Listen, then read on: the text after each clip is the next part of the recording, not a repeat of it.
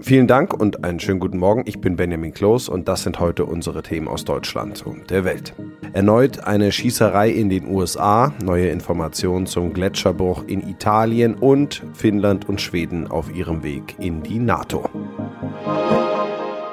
Ein Schütze hat bei einer Parade anlässlich des Nationalfeiertags in den USA in einem Vorort von Chicago das Feuer eröffnet und mindestens sechs Menschen getötet. Die Polizei teilte mit, mindestens zwei Dutzend Menschen seien schwer verletzt worden. Der Schütze sei noch nicht gefasst. Tina Eck berichtet aus Washington. Die Polizei beschrieb den Schützen als 18- bis 20-jährigen jungen Mann mit dunklen Haaren. Bei Beginn des Umzugs zum Independence Day, als gerade kleine Kinder auf Fahrrädern und mit Hunden auf der Parade marschierten, hatte er das Feuer eröffnet. Augenzeugen beschrieben blutige Szenen. Eine junge Frau sprach von einem Kriegsschauplatz. Ein Mann war neben ihr in den Kopf geschossen worden, ein anderer ins Bein. Alles passierte nur wenige Meter von ihr und ihrer Familie entfernt. Die Schusssalven waren so rapide, die Zeugin glaubt, es war ein Maschinengewehr. Bislang gehen die Ermittler von einem Einzeltäter aus. Möglicherweise schoss er von einem Dach. Nach dem massiven Gletscherbruch und einer Lawine geht in den norditalienischen Dolomiten die Suche nach weiteren Toten unter erschwerten Bedingungen weiter. Ein siebtes Opfer wurde gestern entdeckt, weitere werden befürchtet. Claudia Wächter berichtet aus Italien. Ja, auch die Bergretter glauben nicht mehr, dass sie die rund ein Dutzend Vermissten noch lebend finden werden und die Suche nach ihnen könnte Wochen dauern. Warum dauert das jetzt wochenlang? Ja, eine unerträgliche Vorstellung natürlich, vor allem für die Angehörigen, aber riesige Brocken aus Eis und Gestein, die sind auch in Gletscherspalten gerutscht und ähm, da kommt man im Moment nicht hin. Man kann auch nicht einmal feststellen, ob da Menschen hineingeschleudert wurden. Helikopterpiloten, die versuchen nun Handys von oben zu orten und ähm, mit bloßen Händen kommen auch die Retter nicht weiter. Schweres Gerät ist gefragt und ähm, auch das kann man zurzeit dort nicht hinbringen. Regierungschef Draghi kündigte an, solch eine Tragödie dürfe sich nicht wiederholen. Wie will er das denn verhindern? Schuld waren ja vermutlich vor allem die hohen Temperaturen, also der Klimawandel, oder? Ja, schnell mal die Erderwärmung stoppen, ad hoc die Gletscherschmelze. Das wird nicht funktionieren und ähm, es wird weitere gigantische Abbrüche geben, sagen Experten. An welche Maßnahmen Draghi da denkt, das verriet er nicht, aber im Prinzip bleiben da nicht viele Alternativen, um zu verhindern, dass es ähm, wieder Tote gibt. Man muss möglicherweise Gebiete sperren, Risikorouten verbieten. Der Alpentourismus wird sich wohl verändern müssen. Die Bergsteiger, die am Sonntag dort unterwegs waren, trifft keine Schuld? Also Leute vor Ort, die sagen, die waren alle gut ausgerüstet. Bergführer waren auch dabei, viele Italiener natürlich, aber auch Tschechen, Zwei Deutsche, die fand man verletzt und ähm, die Toten, die werden in eine Eishalle gebracht und davor warten Eltern, da saß gestern ein älterer Mann zusammengesunken auf dem Rasen, weinend und eine junge Frau, die wartet verzweifelt auf irgendeine Nachricht. Ihr Freund, der ist unter den Vermissten. Im Hauptquartier der NATO in Brüssel sollen heute am Dienstag die für die Aufnahme von Schweden und Finnland notwendigen Beitrittsprotokolle unterzeichnet werden. Damit ermächtigen die Regierungen der NATO-Länder den Generalsekretär des Bündnisses Schweden und Finnland offiziell zur Mitgliedschaft einzuladen. Sarah Geiserde berichtet aus Brüssel. Es ist historisch. Jahrzehntelang haben Schweden und Finnland großen Wert auf ihre Bündnisneutralität gelegt. Durch den russischen Angriffskrieg gegen die Ukraine hat sich das aber geändert und sie wollen jetzt Teil der NATO werden. Damit wächst das Verteidigungsbündnis von 30 auf 32 Mitglieder. Nach der Unterzeichnung der Beitrittsprotokolle hier in Brüssel müssen die NATO-Staaten die Protokolle noch ratifizieren. In Deutschland muss zum Beispiel auch der Bundestag zustimmen. Es könnte daher noch sechs bis acht Monate dauern, bis Finnland und Schweden tatsächlich Teil der NATO werden. In unserem Tipp des Tages geht es um H2O. Denn Wasserknappheit ist ein ja, sehr beunruhigendes Wort, das man gerade immer wieder in den Nachrichten hört. In Italien zum Beispiel hat sich die Dürresituation am längsten Fluss, dem Po, zugespitzt. Der Fluss ist an manchen Stellen stark ausgetrocknet. Und auch in Deutschland herrscht Wasserknappheit. In ersten Regionen gelten schon Beschränkungen für die Nutzung von Wasser. Wie geht man mit Wasser im Haushalt besonders sparsam um?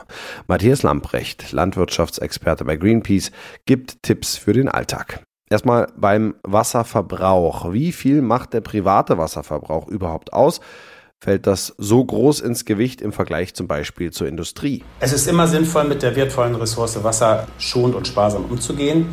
Äh, in absoluten Zahlen ist es aber so, dass die Industrie der viel größere Verbraucher ist. Also Unternehmen wie RWE verbraucht ungefähr so viel äh, Wasser wie 11 Millionen Menschen.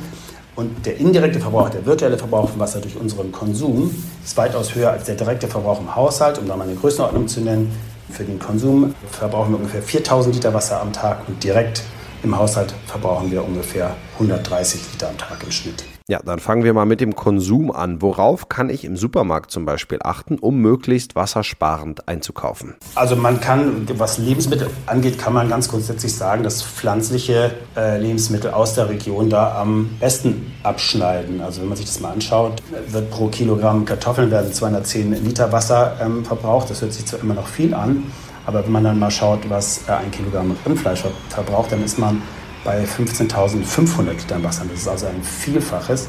Insofern grundsätzlich gilt, pflanzliche Produkte, Produkte aus der Region, so als Daumenregel sind immer günstiger als Fleisch oder auch Produkte wie Kaffee oder Kakao, die haben auch eine sehr schlechte Wasserbilanz. Was ist mit Großgeräten, also der Waschmaschine oder dem Geschirrspüler?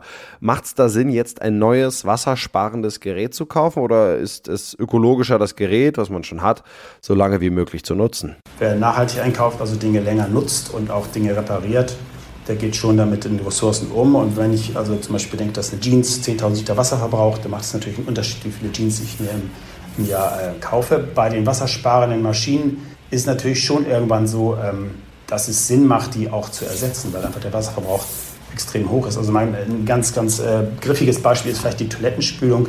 Da kann man bei gleicher Nutzung, wenn man sozusagen einen Wasserspülkasten besorgt, der das Spülmenge dosiert, kann man locker den, den Verbrauch halbieren und dann amortisiert sich so ein Kauf auch schon nach einem Jahr und das macht sich dann auch ressourcenmäßig positiv bemerkbar. Viel wird ja gerade auch übers Duschen geredet. Manche fühlen sich da von der Politik auch gedrängelt, weil die uns rät, kürzer und kälter zu duschen, auch um Gasenergie zu sparen. Aber wie viel Wasser kann man beim Duschen wirklich sparen? Das macht auf jeden Fall was aus. Also man kann sagen, im Haushalt Baden, Duschen, Händewaschen verbraucht ungefähr, also mehr als ein Drittel äh, des Wassers im Haushalt. Und da spielt es natürlich schon eine Rolle, ob ich bade oder dusche, denn so eine, so eine Badewanne voll Wasser braucht eben schon 100 bis 150 Liter. Und beim Duschen verbraucht man ungefähr 15 Liter pro Minute und kann das eben noch senken, wenn man einen Sparduschkopf einsetzt. Also es macht schon Sinn, nicht so lange zu duschen. Es macht auch Sinn, einen sparsamen äh, Duschkopf einzusetzen, weil der eben auch noch mal ungefähr ein Viertel des Wasserverbrauchs einsparen kann. Immer wieder hieß es auch, man soll kein Wasser kaufen, sondern lieber aus dem Hahn trinken. Ist das wirklich wassersparender? Also ganz klar ist, wie Sie richtig sagen, also 99,9 Prozent der Messstellen zeigen an, dass das Leitungswasser in Deutschland eine sehr, sehr gute Qualität hat. Ist das am besten kontrollierte Lebensmittel, kann man bedenkenlos trinken. Und es ist natürlich wesentlich energieeffizienter, Wasser aus dem, aus dem Wasserhahn zu trinken, als sich das irgendwie in Glas- oder Plastikflaschen heranfahren zu lassen. Auch bei Mehrwegflaschen, das sind halt immer Transportwege entscheidend ist da eben wirklich die, die Energiebilanz. Ne? Also das ist eben der Unterschied zwischen 0,4 Millilitern Erdöl für einen Liter Leitungswasser im Vergleich zu bis zu 300 Millilitern Erdöl-Äquivalente für ein äh, Liter gekauftes Wasser. Und das noch, das Thema Urlaub ist ja gerade ein ganz großes. Die eine Hälfte ist gerade im Urlaub, die andere plant ihn. Wir schauen uns auf der Welt um und beleuchten dort den Partytourismus etwas näher. Heute in Italien mit Claudia Wächter. Wie sieht das typische Sommernachtleben bei euch aus und an welchen Hotspots geht es am heißesten her? Ja, die älteren Semester, die zieht's meistens am späten Abend auf die Piazza, hier auf die Plätze und ähm, die Jüngeren, die machen natürlich Party am Meer chillen am Strand, tanzen die Nächte durch. Man lebt hier ja im Prinzip bei der Hitze eigentlich auch nur nachts. Und ähm, the place to be ist natürlich Riccione, immer noch an der Adria und ähm, Sardinien. Die Costa Smeralda, aber da kostet eine normale Pizza auch schon mal 60 Euro. Wie sehr spielt Corona diesen Sommer noch eine Rolle oder im Gegenteil, das Bedürfnis, jetzt ganz viel nachzuholen? Ja, die Sommerwelle, die rollt auch hier an, aber das interessiert irgendwie die allerwenigsten. Die Massen, die schlurfen über die Strandpromenaden. Alle drängeln sich schwitzend in den Clubs und Bars. Krieg, Krise, Corona. Das wird, ähm, denke ich, so gut es geht, verdrängt auf Sizilien. Da heißt es zwar nun, setzt doch bitte wieder die Masken auf, aber der Appell, der verhallt mehr oder weniger. Wie flirtet man bei euch im Nachtleben? Und welche Anmachsprüche oder Maschen sind denn besonders typisch? Ja, Latin Lover natürlich. Casanova, das Macho-Gen, das hat hier tatsächlich überlebt. Und man hört auch immer noch Ciao Bella, aber das bedeutet gar nichts. Alle weiblichen Wesen werden hier so begrüßt. Und Italiener zumindest, der mit etwas Stil, der labert nicht. Der setzt auf eher stumme Anmache, Augenkontakt, Anstoßen an der Bar. Und dann braucht er ganz schnell Körperkontakt und ähm, meistens funktioniert's. Ja, das war's von mir. Ich bin Benjamin Kloß und wünsche Ihnen noch einen schönen Tag.